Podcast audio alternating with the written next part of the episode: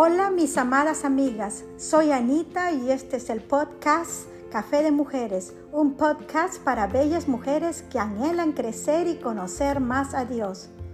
Es nuestra oración que te ayude a encontrar paz y esperanza a través de la palabra de Dios, a encontrar respuesta a las emociones que sientes y a desarrollar una relación íntima con nuestro Padre Celestial. Este pobre clamó y le oyó Jehová y lo libró de todas sus angustias. Salmos 34, 6. Recuerdo el día que mi esposo y yo nos arrodillamos y oramos pidiendo a Dios para que nos permita un día ser padres. Así empezó nuestra aventura de ser padres. Nuestro amado Padre Celestial escuchó nuestras oraciones y nos concedió las peticiones de nuestro corazón.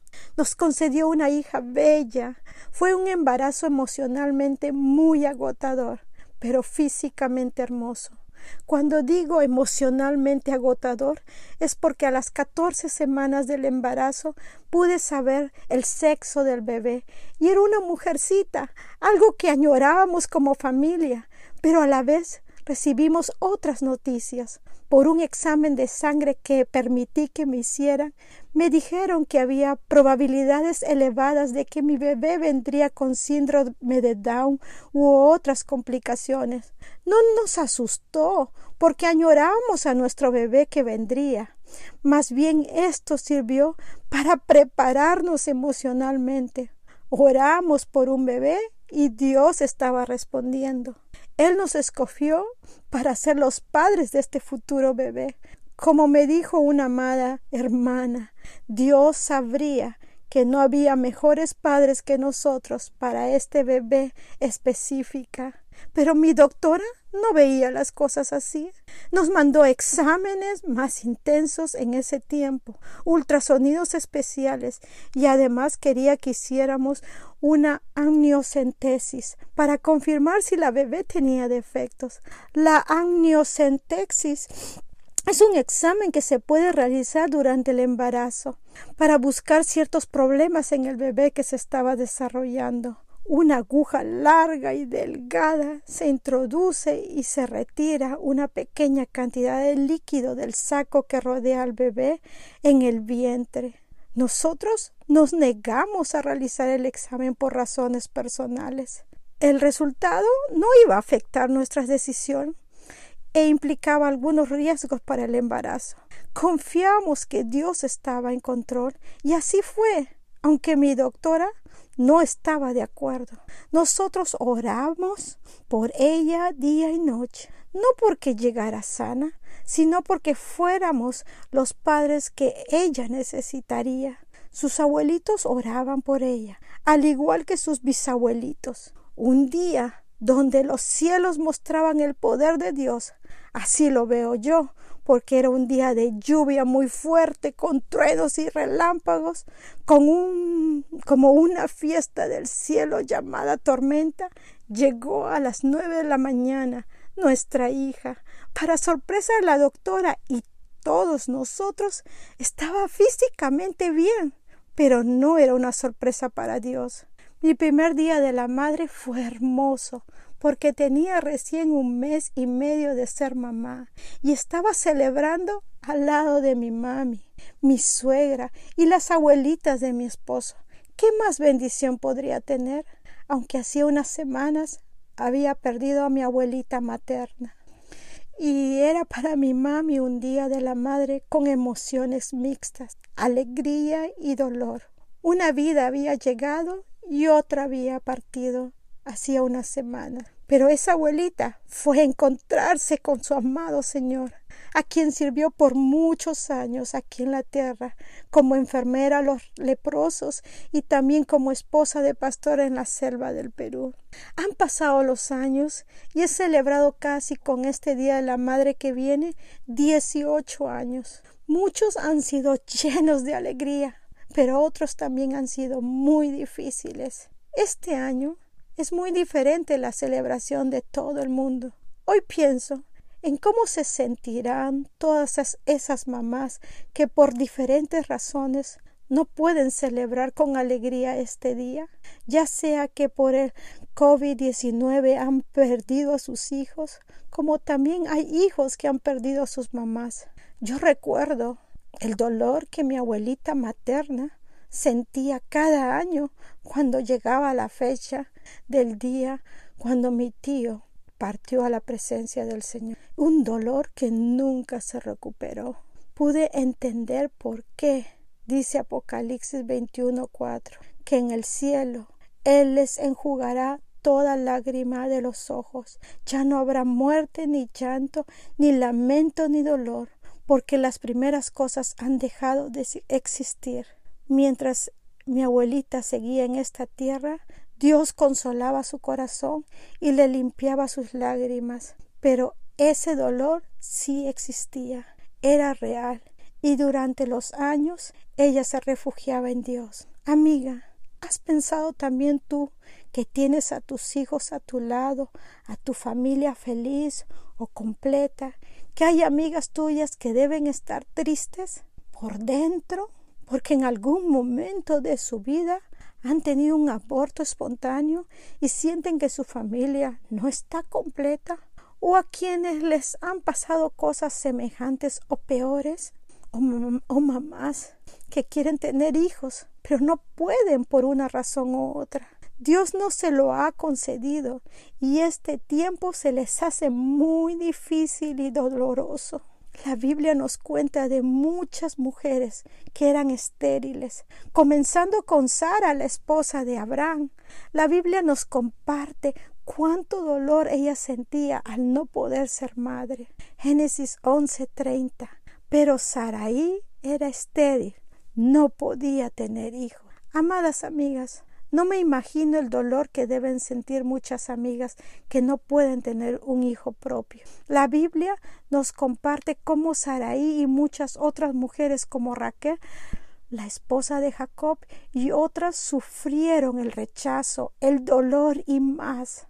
Tratemos de ser comprensivas y acordémonos de ellas en este tiempo. Tratemos de ser sensibles con otras. Yo tengo amigas muy lindas que pensaron que no iban a poder tener niños y Dios hizo varios milagros, como también tengo amigas que Dios les permitió tener sus propios hijos y les regaló uno, dos hijos o más por medio de la adopción. Quiero recordarte algo, mi amada amiga. No porque Dios nos permitió tener hijos biológicos, estamos en primera categoría, como mamás o como mujeres, porque te recuerdo que todas las que tenemos una relación con Jesucristo, hemos sido adoptadas por medio de la sangre de Jesucristo y entramos a ser parte de la familia de Dios mismas.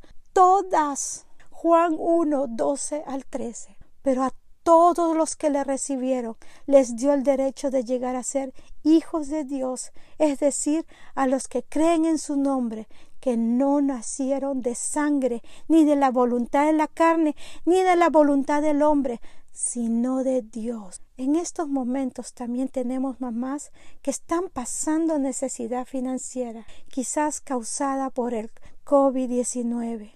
Salmos 23.1 Jehová es mi pastor, nada me faltará. Aprendamos de David, que reconoce y sabe que Dios es bueno, pese a las circunstancias en que se encontraba tantas veces, circunstancias de no tener nada, de ser perseguido. David sabía que le pertenecemos a Dios y si podemos sentirlo cuando hace esta oración. Fíjate que David no se refiere a que Jehová es el pastor de alguien más, sino que Él es el pastor para mí. Dios tiene cuidado de mí y me protege. Cuando nos imaginamos a Jehová como nuestro pastor, es saber sentir con seguridad su amor y saber que nada nos faltará a su lado. También hay mamás que pueden estar pasando alguna enfermedad en estos momentos o quizás tengan el virus y no saben qué pasará con ellas. Salmo 103 del 3 al 4. Él perdona todos tus pecados y sana todas tus dolencias. Él rescata tu vida del sepulcro y te cubre de amor y compasión. David nos enseña que es Dios el que sana las enfermedades, Dios el que sana el cuerpo al igual que sana el alma. Por lo tanto, si recibimos salud, debemos dar gracias a Dios por darnos ese regalo a nuestras vidas. Si Dios no permite la sanidad en nuestro cuerpo, así como no lo permitió en el cuerpo del apóstol Pablo, tenemos la confianza como cristianos que seremos sanados cuando estemos con nuestro Señor. Tengamos la confianza que el plan de Dios para nuestra vida es perfecto aprendamos a aceptar y confiar gozosos en su plan para nuestras vidas, porque Él sabe lo que es mejor para nosotros. Recuerda que el corazón gozoso alegra el rostro, pero en la tristeza del corazón se quebranta el espíritu. Proverbios 15, 13. No dejes que el espíritu triste seque tus huesos, como dice otro versículo. Más bien durante este tiempo de dolor físico, pídele a Dios que te dé gozo en medio de la enfermedad. Romanos 12:15 dice, alégrense con los que están alegres, lloren con los que lloran. En el transcurso de mi vida, donde sigo aprendiendo cada día, le pido a Dios que me dé compasión, me ayude a ser sensible para ver las necesidades de mis amigas y a poder abrir mis ojos y ver dentro de sus corazones y les ayude orando por mis amigas que están dolidas y llorando con ellas en los tiempos que necesitan de, de, de mí. Te animo a que si eres cercana a alguien, ores por ella. Le mandes un mensaje de texto o una tarjetita diciéndole que hoy día más que nunca estás orando por ella. Solo pídele a Dios que te use y te aseguro que Dios te usará. Mi corazón también estos días, amadas amigas, anda cargado porque hay mamás que están en casa y que buscan desesperadamente un descanso físico y emocional. Hablo de muchas mamás que sienten que sus esposos no les no las respetan, no las valoran, o si no son sus esposos, son sus hijos, quienes las tratan tan mal y esperan muchas veces que la mamá sea la muchacha de la casa, les cocine, les limpie la casa, les ayude con sus tareas, les tenga la ropa lista y la lista sigue.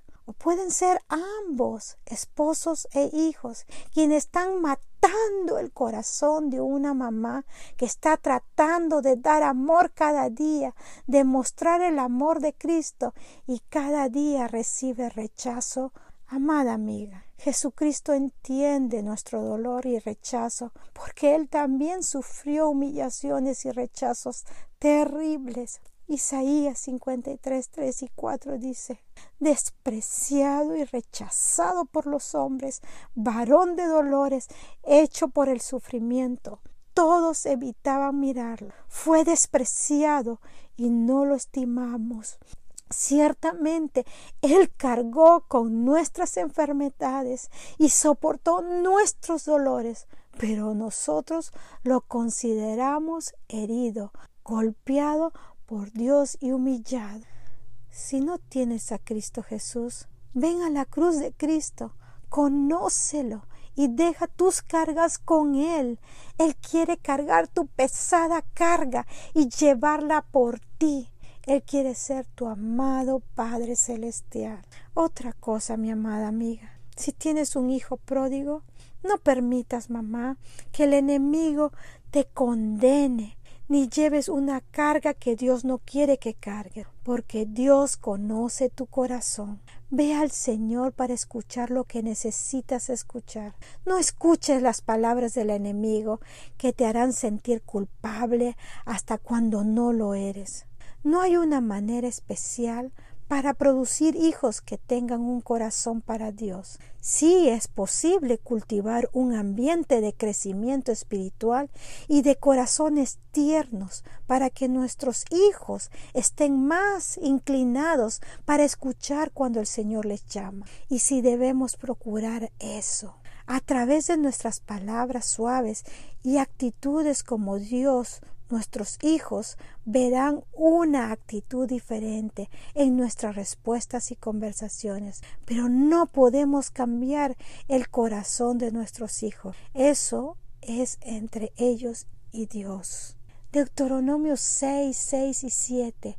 Y estas palabras que yo te mando hoy estarán sobre tu corazón y diligentemente las enseñarás a tus hijos y hablarás de ellas cuando te sientes en tu casa y cuando andes por el camino, cuando te acuestes y cuando te levantes.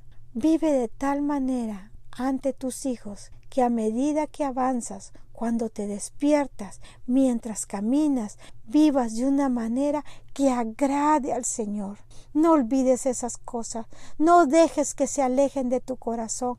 Hazlas saber a tus hijos y a tus nietos con humildad y reconociendo abierta, frecuente y sinceramente tus faltas. Como mencioné, si Dios lo permite, celebraré mis 18 años de ser mamá pero con emociones encontradas. He aprendido para concluir que ser mamá no es fácil, pero Dios me escogió y me dio la oportunidad de ser la mamá de esta hermosa señorita que así como Ana oró en primera de Samuel 1, 27 al 28, por este niño oraba y Jehová me dio lo que le pedí. Yo pues lo dedico también a Jehová todos los días que viva será de Jehová y adoro y adoro allí a Jehová. Así continúa mi oración, que mi hija sea de Jehová. Creo que cada mamá que escucha desea lo mismo, que sus hijos estén dedicados, sirviendo y viviendo para el Señor. En este Día de la Madre quiero seguir animándote Aclamar por tu esposo e hijos diariamente. Dios escucha tu oración y es mi oración que en Él obtengas la paz en tu vida. Salmos 37 del 3 al 5 dice, confía en Jehová y haz el bien y habitarás en la tierra y te apacentarás de la verdad. Deleítate a sí mismo en Jehová, y Él te concederá las peticiones de tu corazón. Encomienda a Jehová tu camino y confía en Él, y Él hará.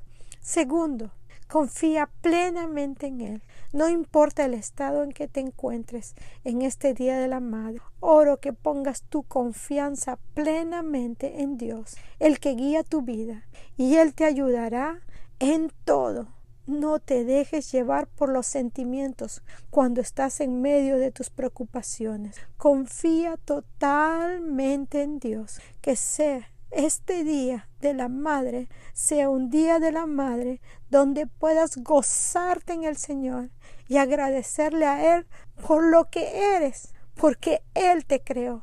Permite que Él te dé el gozo que nadie más puede darte. Para terminar, Quiero dar gracias a Dios por mi mami. Desde pequeña me enseñó a amar a Dios con todo mi corazón.